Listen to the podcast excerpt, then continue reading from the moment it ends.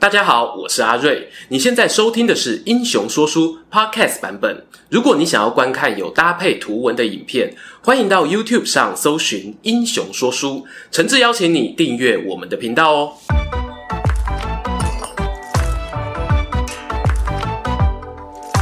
Hello，英雄说书的观众朋友，你们好，我是说书人阿瑞，替大家带来精彩的英雄故事。又到了我们的历史大排名时间，小帮手 Alan，Hello，大家好。我们上一次的这个历史大排名呢，做了一个曹魏五子良将，观众朋友啊，给了我们很多的回馈，激发了我们很多的灵感，所以呢，我们就决定哦，流量密码找到了，我们这一次呢，给他五系列的男子团体，我们再来一个。我们这次要做什么？这次新的问题就是五虎上将，谁要是跳槽离开了蜀汉，谁可以发展的更好？因为蜀。汉血汗公司嘛，对吧？你看那个诸葛亮都已经做到爆肝哈，然后过劳死在五丈原了，我们就来帮这个关张赵马黄，好，关羽、赵云、张飞、黄忠、马超这四大武将，我们来帮他们找一下出路，好，看看有没有更好的地方，让他们的生涯有一个更光辉的一个事业高峰。好。马上呢，我们就来看看哦，这一次的票选结果当中的第五名啊，听起来还不错，其实就是最后一名啦。好，我们的最后一名哦，被认为跳槽去其他公司没有办法过得更好的，哎，是谁呢？好，这一位就是张飞，只有五票。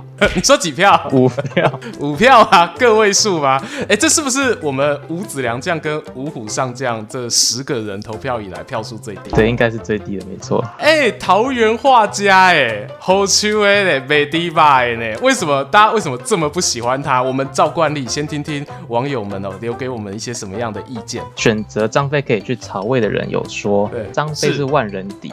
加上是曹操的宗亲，所以在他的底下工作可以爬到更高的位置。哦，哎，这个网友他讲到了一个，其实我原本心里想的点。我们其实，在夏侯霸的影片里面也有讲过嘛，说因为张飞他的老婆是夏侯氏，哦，那也算是曹操的姻亲哦，堂兄弟、堂姐妹这样的关系，所以他真的要攀亲带故，他跟曹家其实是可以算得上是有一点这个亲戚关系的。可是其实还有第二点，就是张飞啊，他其实在刘备。徐州大逃难的一个时期，然后那个时候就刘备过得比较颠沛流离，曹操有收留他。史书上面其实是有一个记载，曹操他帮张飞请了一个中郎将的官职。然后我和那个好朋友史前文化啊，那时候就有做一个大胆的一个假设，哦，就说搞不好张飞那个时候在许许都没有事情做啊，他闲来无事就去干嘛呢？就去帮忙训练虎豹骑。哦，所以他是前教官啊？哎，对对对对，哎，你有看过这一段是不是？OK。OK，所以这一段故事看起来，其实曹操他并没有不敢用张飞，或者说并没有说看不起他的能力，所以我会觉得说他应该不会到第五名这么低哦。但是没想到啊，没想到 三弟啊，我有帮你平反哦。哦，观众网友不投你的哦。对啊，还有没有其他人帮张飞说话？呃，第二部分网友就是帮他选了东吴嘛。那其中一个网友是阿正，哦、这，不不简单，都不简单。好，他的他是说正史记载刘备把张飞借给周瑜打南郡。那周瑜对他赞誉有加，加上呢，他很尊重士大夫，所以说不定能得到高位。哎，这个这个不错，这个不错。我我刚一时之间我没有想到南郡那一件事情，确实好，在这个赤壁战后，张飞啊，他跟周瑜他们有个短暂的这种佣兵合作关系。当然，你没有办法说他是有多好多显赫的一个战功，毕竟他就是支援。可是能够在这样子两国当中哦，去担任重要的援军的指挥官，你就可以有点想象是二次世界大战的时候，盟军有麦克阿瑟，然后还有其他国家的这些将领，然后互相协调合作，这不是一件简单的事情哦。OK，好，可以了，够了，够了，够了，不能再讲了。你在，你在说什么时候讲完？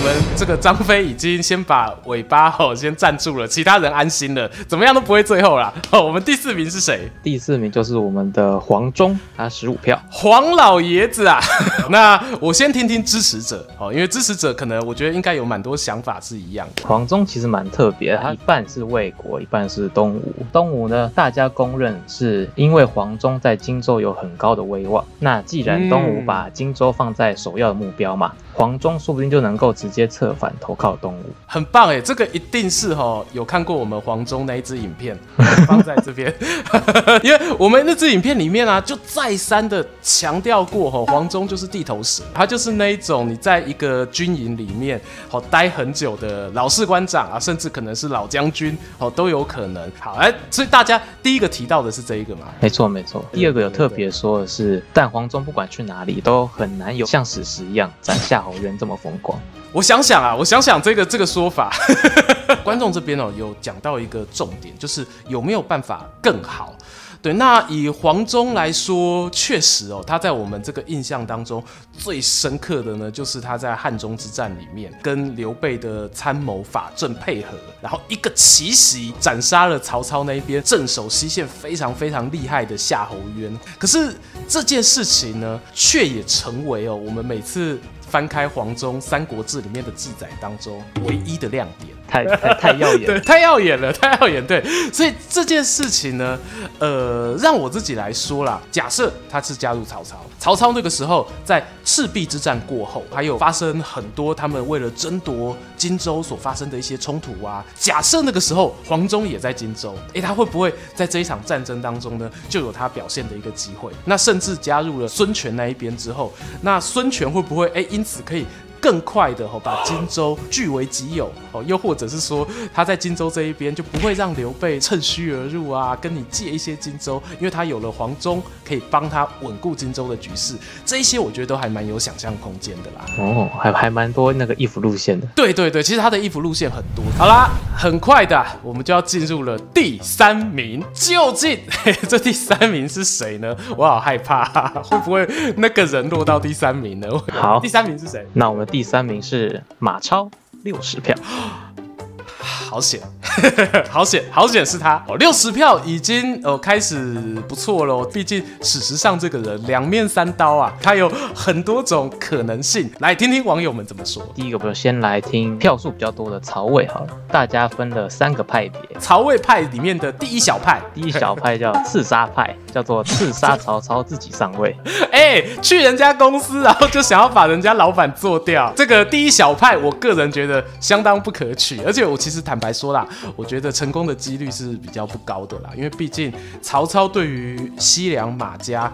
肯定是提防再提防，戒备再戒备。好，那曹魏派的第二小派又是什么呢？第二小派叫人才派，就是曹魏他是不计过唯才是用，然后尤其马超又是有威望又会打仗的这一派，我觉得他的相对来说哦成功率哦可能就会比刚才刺杀派再来得高一点点，因为毕竟在曹操跟马超打仗的那个时候，东吴和刘备的蜀汉那一边呢，其实都还没有完全。的平定，那在这个情况之下，天下未定，曹操确实是还有容纳一些新人才的一个空间。好，这是第二小派吧？哎，那你刚刚说还有第三小派？好，第三小派就是乖乖派，还蛮前期的。就是如果马超不叛变，直接加入曹操的话，这个说法我觉得也不错，而且其实是有潜力的哦。因为我们之前也讲过一些地方的角头，像什么张霸、黑山军的那个张鄢。或者张燕啊都可以，对，他们都算是以一个已经有基本武力之后，哦，然后以这种军阀的身份跟曹操结盟，然后最后也获得曹操封赏。好。曹魏派，好，我们第一大派讲完了，这应该是最多人写的嘛？没错。那还有第二大派是什么？好，第二大就是选了东吴，大家公认的就是东吴的陆军太烂了，马超被重用刚好补足缺陷。其实这个讲法，我自己觉得现实上啦，这梦想很美好，现实可能会有一点点困难跟挑战啊。如果你以骑兵来说的话，你还是会需要一个可以蓄养马匹的场所。那东吴这边多山地，然后多河川，所以尽管说马超他可能拥有这些带领骑兵的经验，可是比起他原本在西北边的时候，整个整体条件哦会差蛮多的。前面三个棘手的处理完了，我们要进入我们的冠亚军之争了。没错，这个就剩下也不多了啦，就我们人气王关二哥对赵子龙，我们就直接讲第二名是谁？第二名就是赵云。六十四票，赵子龙支持赵云的这个观众朋友，他们大概是对他有什么样的期望？是要去曹魏好，还是去东吴好呢？好，六十四票当中呢，有三十六票是选曹魏，然后大家公认说，因为赵云原本就是北方人，而且曹操很爱他，会比刘备更善用他，不会只当保镖啊。在北方作战期间，因为赵云他前期待过的两个河北豪杰手下嘛，待过袁绍，哦，待过公孙瓒。好，那在这样子的一个交替之间，曹操是不是那个时候就知道说赵云他的威名，或者说他的武勇过人呢？这个部分我就不是那么肯定哦。刚好有个网友是不服来辩，嗯、他有说他跳槽的时期就设定在官渡之战的前后，所以还算是早期，有可能跟张合有类似的发展时间。哎、哦，这个这个我喜欢，这个我喜欢，他连。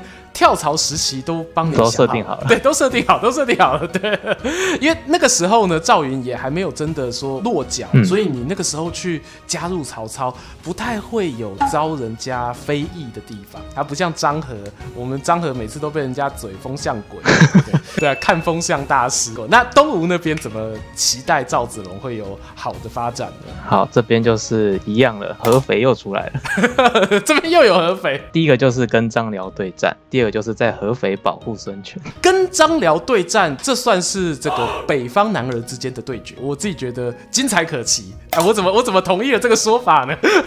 精彩可。好了，终于啊，我们的。冠军啊，也呼之欲出了。我们来听听我们的冠军得主，我们的关二哥，哎，他票数如何？第一名关羽的票数是一百六十八，一路发，未来可期啊！未来可期是不是？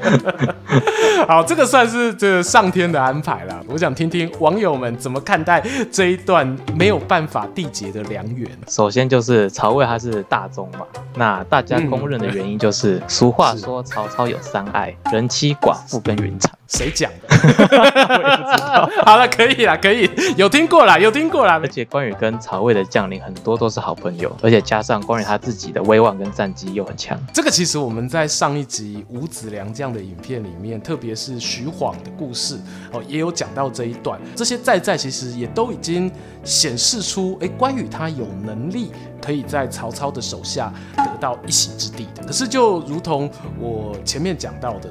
到底关羽他的发展在曹魏跟在蜀汉哪一个会更好？这个发展它其实有两个层面，我觉得第一个层面当然就是看像是他所得到的重用程度。哦如同刚才讲到的，曹操他一定会很喜欢关羽，那也会给他有发挥上战场的一个机会。可是同样的机会，其实以刘备那个角色来说，他举国上下所有的将军当中，已经没有一个将军比关羽更获得重用了。所以关羽在蜀汉就是一人之下，万人之上。然后，但是第二个要考量的点就是说他的生涯的结果。我们知道他北伐失败了，所以他如果说他不是在刘备阵营哦，他没有去做这个威震华夏、水淹七军、北伐襄阳这样子的一个举动，那他是在曹魏阵营啊，也许颠倒过来哦，变成他带兵打荆州了，这样子的一个逆转，一个角色互换之后，这个结果来说，哎，当然可能不是悲剧了。可是他会不会反而就变成在历史长河当中，曹魏哦、可能一统天下过程里面的一两场胜仗的这个记载，而不会像现在一样留下这么大的一个篇幅，让后人就是呃意犹未尽，然后念念不忘的这种感觉。嘿，那这个部分我觉得哎，又可以思考的是这第二个层面了。好有道理，我的天啊！哎，说服你了吧？我自己觉得啦，最后面的这个选择真的要看关羽本人，他想要的是什么样的人生。我们其实，在都在影片中常常会跟大家讲，每个人想要的不见得一样。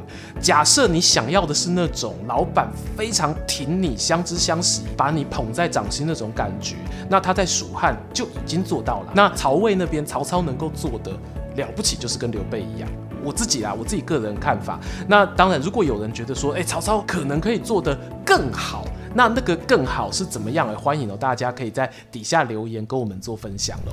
进入结论之前呢，再次推荐这门世界脉络议题思辨给所有人的中国史线上历史课，它能让知识变成故事，发现哦，原来历史跟我们这么近。八月七号之前呢，课程募资限时折扣优于三五折，结账时输入专属优惠码“英雄说书三百”，还能再折三百元。课程资讯栏和链接我会放在影片下方资讯栏，诚挚邀请有兴趣的朋友哦，一定要来体验一下这一门特别的历史课喽。好了，终于啊。到了我们的结论时间啦！我觉得刚才我们有一个现象，就是我们让大家选说五虎上将呢，谁跳槽的表现哦可能会更好。这当中啊，我们也同时有让观众朋友去投说啊，那你们希望他跳槽去哪间公司？总共的票数是三百一十二，然后当中有两百一十五票是选的魏国，超过三分之二这样子的一个票数呢，坦白说，我觉得也很符合我们现在一般人嘛，我们可能在挑选工作时候的一个喜好。有些人现在你可能去求职，哎，有了新的这个 offer 之后，那朋友就问你说，哇，这是不是上市上柜啊？然后结果听到是新创公司的时候呢，可能就会有些人说啊，你要注意一点哦，老板是不是姓刘啊？哦，他是不是最近常常换办公室地址啊？这样。这五位的话，你觉得你会投给哪一个的几率比较高？我原本呢，我是真的很想要投给张飞。我其实也不止一次有跟刘玉我们私下在聊张三弟啊，他非常非常的可怜。哦，就他刘关张三个人里面呢，张飞往往都是做那个擦屁股的苦力活。哦，你看长坂坡之战，人家关羽是去江夏调水军，张飞在干嘛？张飞一个人去堵住长板桥，然后对比到张飞他后来所得到的一个回报，我们都记得他是那个巴西太守，可是他的二哥关羽哇，是威震一方的这个荆州指挥官。那你就会觉得张飞啊，你兄弟学长学弟制很重呢，怎么会那个没有办法有一个更符合你和刘备关系的一个职位？我觉得这点是稍稍有那么会让我替他抱不平的地方啦。好啦，听完了我们今天啊，这个网友们对于五虎上将的票选啊，也大概知道就是大家的这些喜好，所以最后第一名给了我们的关羽。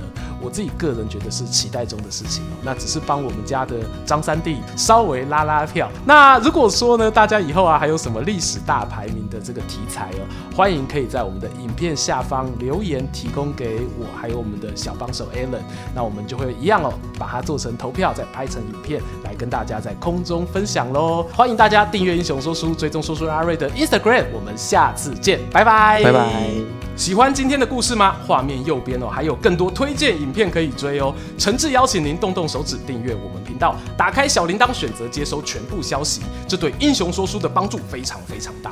如果你还想要给我们更多鼓励，也可以扫描加入会员 QR code，用每个月一杯咖啡的钱赞助团队创作更多好故事。我们下次见。